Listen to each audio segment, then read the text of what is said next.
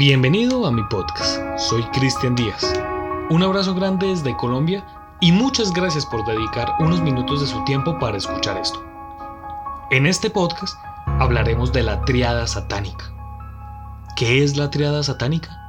Son las tres películas más malditas de la historia de Hollywood. Esto quiere decir que estamos hablando de El Exorcista, La Profecía y El Bebé de Rosemary. Y en este podcast hablaremos de los misterios que la rodean. Si usted no ha visto ninguna de estas, le recomiendo que las busque y las vea, ya que dejando afuera los misterios de los cuales vamos a hablar el día de hoy, cada una de estas películas son un hito en el cine y son películas aterradoras.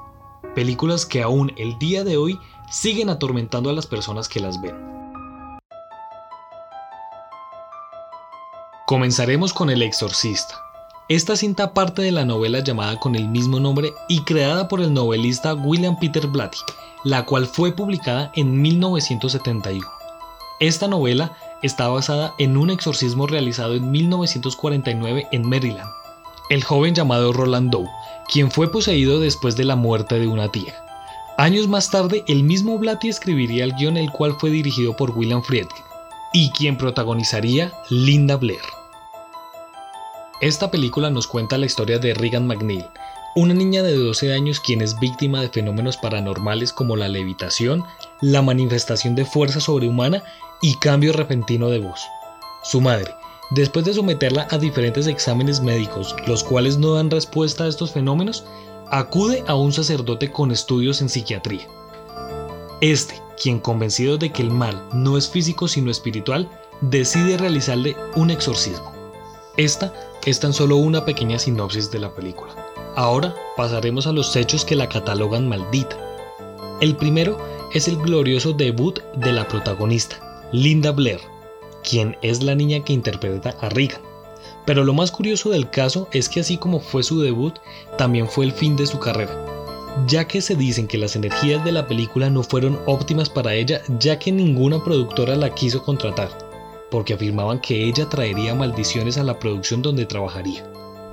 Otro suceso extraño fue el incendio de un set que ya estaba listo para la producción. Vale aclarar que nadie tenía idea de quién o qué pudo provocar esto. También se afirma que varios rollos se revelaron sin razón alguna.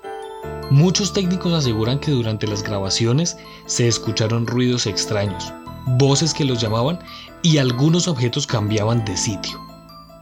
Lo que le daría esta etiqueta de maldita a la cinta fue la muerte repentina de varias personas relacionadas con el elenco y el personal de producción. En un inicio, muere el abuelo de Linda Blair, quien cuidaba de los estudios en las noches.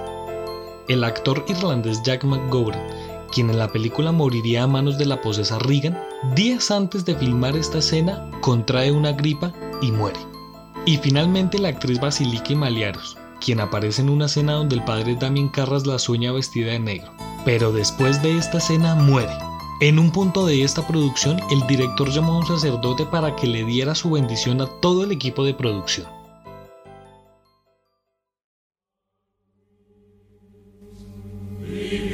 Ahora cambiamos de página y hablaremos de la profecía, la cual fue estrenada en 1976 y Richard Donner fue el responsable de su dirección. Esta película nos cuenta la historia de Catherine y Robert, un matrimonio el cual da a luz un bebé muerto. Ante este hecho, el matrimonio adoptaría a un niño huérfano. El horror comienza cuando en el quinto cumpleaños de Damien, su niñera inesperadamente se suicida. Un sacerdote trata de advertir a Robert el peligro que corre, pero este muere en un inesperado accidente. El creciente número de muertes hace que Robert se dé cuenta que el niño es el anticristo y que debe eliminarlo antes de que la profecía se cumpla. Ahora pasaremos a los hechos que catalogan a esta película maldita y comenzamos con la preproducción de la misma, ya que el Vaticano se opuso ante su realización, ya que decía que lo único que quería era generar morbo ante estos temas. Una de las primeras personas que comenzó a sentir la maldición fue el mismo Richard Donner, que durante el rodaje se hospedó en un hotel que fue atacado con bombas por el grupo IRA, Irish Republican Army. Otra víctima de esta maldición fue John Richardson, encargado de los efectos especiales y quien dirigió la famosa escena de la decapitación. Richardson sufrió un fuerte accidente de auto muy cerca de un letrero de tránsito que marcaba el nombre de la próxima localidad, la cual curiosamente se encontraba a 66.6 kilómetros de distancia. Como si esto no bastara, su novia murió decapitada accidentalmente en el set de la cinta A Bridge Too Far. Gregory Peck no se libró de dicha maldición, aunque las consecuencias en este caso no fueron tan mortíferas. Durante el rodaje, mientras viajaba al Reino Unido, su avión fue alcanzado por un rayo. En otra ocasión, el actor canceló uno de sus vuelos a Israel. El avión en el que iba a viajar se estrelló durante el trayecto, matando a todas las personas que iban a bordo.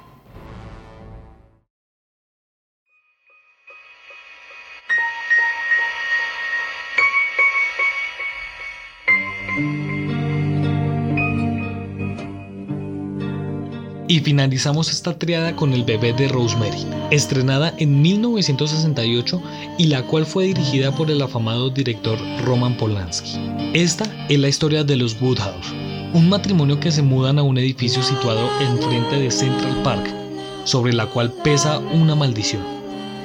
Al cabo de un tiempo, los Woodhouse deciden tener un hijo, pero cuando Rosemary queda embarazada, lo único que recuerda es haber hecho el amor con una extraña criatura que le ha dejado el cuerpo lleno de marcas.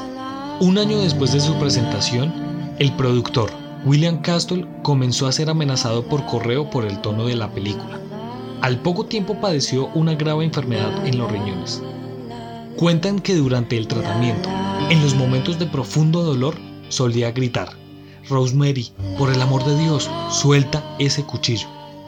Por su parte, Comeda, el musicalizador, no volvió a trabajar con Polanski, ya que también en 1969 cayó en un barranco de Los Ángeles, California, y sufrió hematomas que lo llevarían a la muerte a los pocos meses. Y la historia más oscura de la maldición es la que involucra a Polanski, el asesinato de su esposa, Sharon Tate quien tenía 8 meses de embarazo, y el 8 de agosto de 1969, cuando la familia, como se conoció al grupo de criminales sectarios liderados por Charles Manson, la apuñaló en 16 oportunidades, en un oscuro episodio en el que también mataron a un grupo de amigos que se encontraba con ella aquella tarde. Todo esto mientras Polanski estaba de viaje por Londres. Pero lo más curioso es la selección del departamento, el emblemático y maldito edificio Dakota, fue sitio donde el brujo Alistair Crowley se hospedó y el cual se dice que fue impregnado por las magias de Crowley y que muchos años después sería el escenario del asesinato del músico John Lennon.